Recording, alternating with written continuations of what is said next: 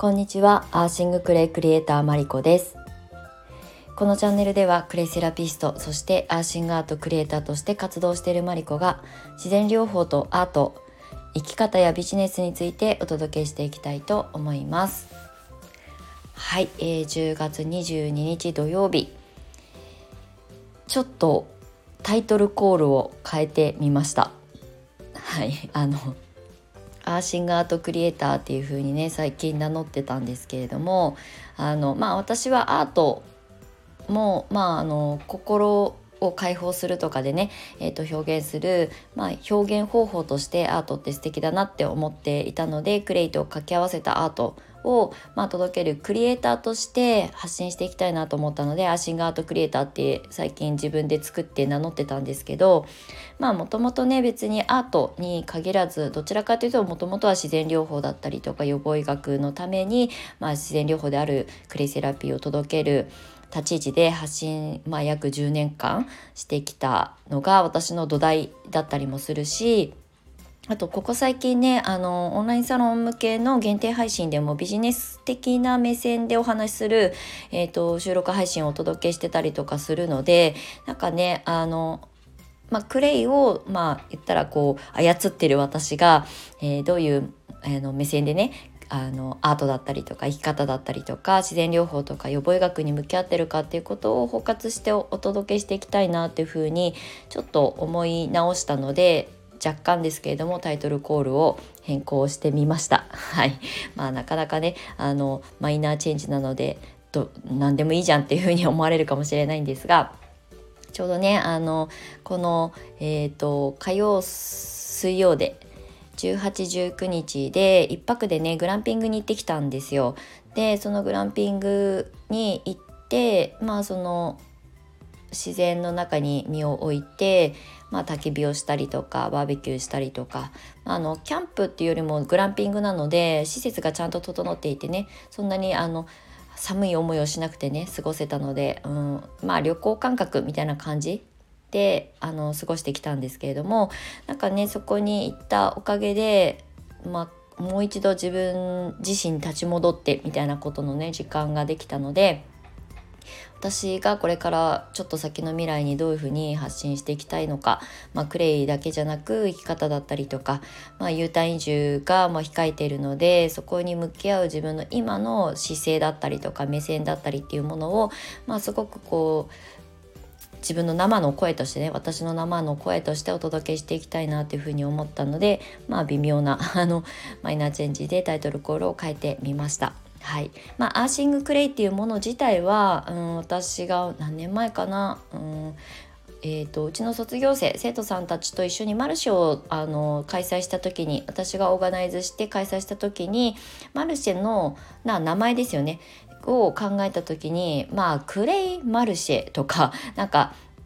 なんだろうイベント名みたいなことを考えた時になんかなクレイっていう名前がまあそもそもみんなに伝わってないしとかなんかいろんなことを考えて、まあ、アーシングっていう健康法があるところはあのクレイセラピーもすごく密接に関わっていける分野でもあるので、まあ、アーシングマルシェっていうふうにあのな銘打ってあの発信したんですよね。でそこがきっかけで、まあ、アーシングクレイっていうものを、まあ、ちょっと私が作ったオリジナルなあのハッシュタグじゃないですけどあのキーワードにしてきたので、まあ、私自身の,、まあ、あの活動だったりとか、えー、発信の土台になっているものって結構そこに通ずるものがあるなというふうに思っているので、まあ、今回、まあ、アーシングクレイクリエイター、まあ、要するにクレイがえーと、中心にあってそこから考え方の部分だったりとかクリエイティブな部分だったりとかそれこそあとはライフスタイルだったりとかっていうところに、まあ、あの私の興味があるところがたくさんこう分散されているのでそれをこうねあのまとめる意味でアーシングクレイクリエイターっていう風にあに名乗ることを あのちょっとリニューアルしました。はいまあ、こんな説明はねあの大した内容ではないのでどうでもいいんですけれども、はい、タイトルコールが微妙に変わりましたよってお知らせとあと今日はうんとそのグランピング行って帰ってきて今日の朝あの久しぶりにね1週間ぶりにノートを更新したんですけれども概要欄の方にリンクを貼らせていただくのでよかったら見てみてください。あのえー、っとねクレイセラピストとしてデビューして来年で10年目を迎える今、うん、ここ特に湘南に引っ越してきてから約7年今8年目なんですけど、まあ、その7周年が終わって8年目で U 体重を決めて、まあ、地元あの故郷である茨城県笠間市に帰るんですがこの7年間で出会った皆さんがすごく私の中ではまあ、サロン時代のお客様もとっても大切な存在なんですけどやっぱりねいろんなことを考えさせられていろんなことを学ばせてもらって私自身も未熟だったところからこうちょっとずつ成長を重ねてこれたなっていうふうに思う7年間だったのでやっぱりねこの湘南を離れるっていうことを決断するまですごく時間時間かかったって言ってもね本当に23日で決めたんですけどでも私の中ではすごく時間をかけた気がするんですよね。でなんでかっていうとやっぱり湘南で出会ってうちに来てくださる生徒さんはもちろん大前提ですけど体験会とかねワークショップとかうんと例えばそういうイベントごとに出店した時に会いに来てくださる方とかねクレイを買ってくださったりとかあの DM とかで質問をねあの投げかけてくださる方たちとの出会いが本当にすごくたくさんあったなっていうふうに思ってすごく振り返りをしたんですよね。このグランピングに行って、うん、まあ特別何かをするっていう目的ではなくただただあのキャンプを味わいたい。ただキャンプのあの道具を持ってない私たちはそのテントを張ったりとかできないので、まあ、グランピングっていう施設をね活用させてもらったんですけれどもただねやっぱりその自然の中に、えーと身を置いて不自由な状態であの寒いまあ、暖房器具とか準備してくださってたんですけど、まあ、基本的には半分外みたいな状態でね過ごす時間を経て、うん、なんか不便なことの中に身を置くといろんなことが見えてきたりとか感性が研ぎ澄まされたりとか肌感覚で感じることの大切さだったりとかっていうことを再確認できたなっていうふうに思ったんですよね。で今回この優待移住を決めて7年分のまあちょっと過去の自分の回想をしてみてちょっと最近思ってることがまあ私はインスタがこの数年間すごくメインで発信ツールとして使ってきて、まあ、DM をねたくさんいただくんですよ。まあここ最近はねだいぶ減ったんですけどやっぱりね一番ピークだったのが5年ぐらい前45年前がすごくピークでまあなんか要するにクレイに興味を持つ人たちが増え始めたタイミングだったんだろうなっていうふうに思いますだからそこから爆発的に生徒さんが増えたし、えーと、クレイセラピーっていうものを発信する人たちが少しずつ増えたっていう本当に起点になったあのタイミングだったと思います。うん、であのまあ、その当時からお問い合わせくださってすぐうちの講座に来てくださる方もいればうんとまあ今まあ、もうちょっと先でとかっていうねなんかやり取りだけがすごく数が増えて 結局まあ何がいいとか悪いとかじゃないんですけどじゃあその彼女たちは今ねあのどうなってるのかなっていう思いを馳せることもあるんですけれどもただねやっぱりその瞬間そのタイミングを切り取ってチャンスをつかめる人ってそんなに多くないんだなってっていうこととあのそれは実際あのうちに来てくださらなかったからそうだあこうあの残念だったねっていう話じゃないんですよ。じゃなくてこれはあの過去のノートに一回記事を書いたことがあるんですが去年あの今住み始めて1年過ぎたこの団地に引っ越してきて体験レッスンを再開した時に真っ先に申し込みをしてくださった方がいてで実際あの対面でねオンラインじゃなくて、まあ、湘南在住の方だったので、まあ、自宅に来ていただいて、まあ、マンツーマンで体験レッスンをあの受けていただいたんですけれどもその時に彼女が言っていたのがまあ、10年ぐらい前に実はマリコさんと同じ ICA 国際クレイセラピー協会のあのクレイセラピストの認定講座みたいなものに興味を持って資料請求したんですよ。って。でまあいろいろ調べたけどその当時はまあ言ったら発信者が本当にいなかったのでそもそもね。だからうん。って言って後回しにしちゃったんですよねって。で私も同じ時期にグレイセラピー協会に資料を取り寄せて、まあ、先私は通信講座は向かないから先生を探したけど先生だって本当にいないんですよ。まあ私はね後にあの私の恩師となるあの先生に出会えたからまあ調べた甲斐があったと思うんですけどまあそこで2人のあの未来が分かれたわけですよね。同じ時期に資料請求してあのその道を選んだ人と、まあ、選ばずに数年後その当時に同じスタートをもし切ってたら教えられる側じゃなくて教える側になってたかもしれないわけですよね。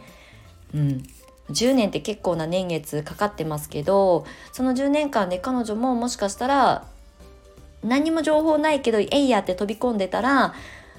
違った未来が待ってたかもしれないっていう風にまあ彼女自身もきっとそう思ってたからきっと私がこうクレイセラピストで、まあ、言ったら生計を立ててるっていうことを確認するために来たみたいなこともねあの素直にお話しされていたのでそうだよねってだって10年前にさ同じ道具ツールクレイセラピーっていうものが目の前に選択肢として私も彼女もあったわけですよ。でそれをつ掴むっていうか掴んでがむしゃらにやってきた人とまあなんかちょっとまだ分かんないからいいやって後回しにして今目先で稼げる何か、まあ、おうちサロンをされてる方で脱毛やったりとかしてるからやっぱりお金になりやすいものを選択するっていうのは当然のことだと思うので、まあ、私は別にその当時はサロンやってたわけじゃないし普通の会社員だったので、まあ、そこはもしかしたらクリスラピーにかけられたっていうのは大きかったかもしれないですね。他のものと比べるものがなかったんで私の場合は。もう会社辞めたい自由になりたいっていうだけが、まあ、天秤にかけられる材料でしかなかったのででそこが多分あの意外と大きな分かれ目になったんだなというふうにその時の体験レッスンでいろんなことをお話ししてくださったので私もあそうかっていうふうにあの気づかせて考えさせていただけるような機会に恵まれたんですね。そう早ければいいとか偉いとかあのすごいとかではなくてその瞬間に自分の目の前にもしかしたら現れたかもしれないそのチャンスっていうものをまずは掴んでみる一歩踏み出してみるっていうことが10年後の自分の未来を変えるなんて思いもし思いもしないものが実は自分の未来を変えてくれたりとかするんですよね。そうで今その彼女はねあのクレイをその後勉強されてるかどうか分かりませんがでもねその10年前と同じなんかどちらかというと後悔が残ってるんだったとしたら過ちを繰り返してほしくないなとは思います。うん、なんかあのクレイをね伝える好きになってくれてそれを届けられるあのえー、力を持ってる人には是非クレイセラピストになってほしいと思うしそれはクレイセラピストを育成する講師だからっていう目線だけじゃなくってやっぱりねあの誰もができることではないと私は思っているし、まあ、自分がやってきたこの約10年間も紆余曲折すごくせあの波乱万丈だったのであの簡単ではないっていうことももちろん分かってるからこそそれをやりたいと思ってで一瞬でもこうねあのアンテナがピピって張った人は是非あの踏み込んでいただけたら仲間が増えて嬉しいなっていうふうに改めて思います。うんそうだからねなんかその躊躇する気持ちも不安になる気持ちももちろん私だと同じように思うことはたくさんありますがでももしかしたら二度と来ないチャンスかもしれないしとかねあと今だからこそ挑んだらそれが結局自分の生きる実績となってね自分の自信につながってうんと今まで肯定感自己肯定感が低かったものがすごく自分でちゃんと自分のことを承認できるようになるとかねそういう一つのきっかけにクレイセラピーがなったらいいなって本気で思っています。うん、でね今後、えーと、心と体の浄化クレイセラピー講座っていうのをねこれから始めていこうかなっていうふうに思っているので、まあ、そのねお知らせはオンラインサロンの中で、まあ、優先的にお知らせしていこうと思います。はい、あのクレイセラピストを育成するっていう講師を別にやめるとかではなくってクレイセラピストは私の中でやっぱりトップクラスのうんポジションなんですよ。うん、まあ、インストラクターになりたい人はその後なったらいいと思うんですけどやっぱりクレセラピーを伝える仲間としてやっぱりそこはねすごく私もリスペクトがあるのでうちの卒業生たちに対して生徒さんたちに対してね。でえっ、ー、とまあそれをいくその人たちを育成しながら私が今できることでクレイセラピーだけにもうどっぷり向き合ってきた約10年間があったからこれから心と体とかバランスだったりとか考え方だったりとか生き方だったりとかっていうことをフォーカスした、まあ、これは完全に私のオリジナルの講座ではあるんですけれどもっていうことをねちょっと展開していきたいなっていうふうに思っています。うん。はい、ちょっと長くなっちゃったんですけれどもいつも通り。えっ、とあとあの最後に お知らせじゃないですけど皆さんからちょっとアンケート取りたいなというふうに思ってる項目が一つあってあの今ねその長い時間お話ししたクレイセラピストってどうやったら仕事になるのとか、えーと、その資格を取ってどう生かしたらうんと自分のやりがいにつながるかみたいなことって悩んであの悩みすぎて石橋叩きすぎて壊しちゃって渡れない人って結構いると思うんですよね。であの虎の巻みたいなものをあの音声で、まあ、ちょっと有料になりますけれども有料配信で音声でその虎,、ま、虎の巻私がどういうふうにやってきたかっていう私の、えーと、実績、まあ、経験値経験してきたものとノウハウ的なものを織り交ぜた、まあ、ベラベラ私がおしゃべりするような虎の巻音声虎の巻をなんか作って販売しようかなって思っております。あの手に取りやすい金額で設定して皆さんにあの勉強中の方はもちろんのこと資格を取ってこれからどうしようかなと思ってる方はもちろんもちろんなんですがクレイセラピストって何ってまだ思ってらっしゃる方一歩踏み出せない方に届けたら届けられたらいいなというふうに思っているので、まあ、そういった虎の巻集みたいなものをねなんか音声コンテンツでやってみたいなっていうのが私の今の思いなのでなんかテキストでねあと PDF とかのデジタルデータで販売することも実は何度も考えてきたんですけどなんかね読み物ってなんか読んだ気になっちゃって結局行動に移せないことも結構多いなっていうふうに思うんですよね。私も取説みたいな資料をもらってもなんか冒頭だけ読んでまあ後で読もうとか言ってポイポイしちゃうんですよね。だけど音声って耳から入ってきて脳にダイレクトに伝わるので虎の巻みたいなやつはもう本当に私今普段の収録配信のようにノープランで喋ってるような感じで、えーと、読み上げツールではなくって自分の熱量を込めてねお届けする虎の巻を作ろうかなっていうふうに思ってるのでなんかそれ面白いねっていうふうに思ってくださったらあのスタイフのこの収録のいいねボタンをポチってハートマークを押していただけたら嬉しいなと思います。まあアンケートを取ったりとか、まあ年内に準備が整ったら年内にまあ、あの遅くとも年明けには発信できたらいいなっていうふうに思っております。はい。なので、クレイセラピスト向けの虎の巻集みたいなことをちょっと考えてますよ。音声でっていうことを最後にお話しして 終わろうと思います。今日はね17分超えになってしまったのでえっ、ー、と長い収録にねあのお付き合いいただいてありがとうございます。いつも聞いてくださる皆様本当にありがとうございます。またあの楽しいあの未来に向かってワクワクするような発信をあのお届けしていきたいと思います。はい。じゃあ素敵な週末を、えー、お過ごしください。はい、アーシングクレイクリエイターマリコでした。ではまた次回お会いしましょう。バイバイ。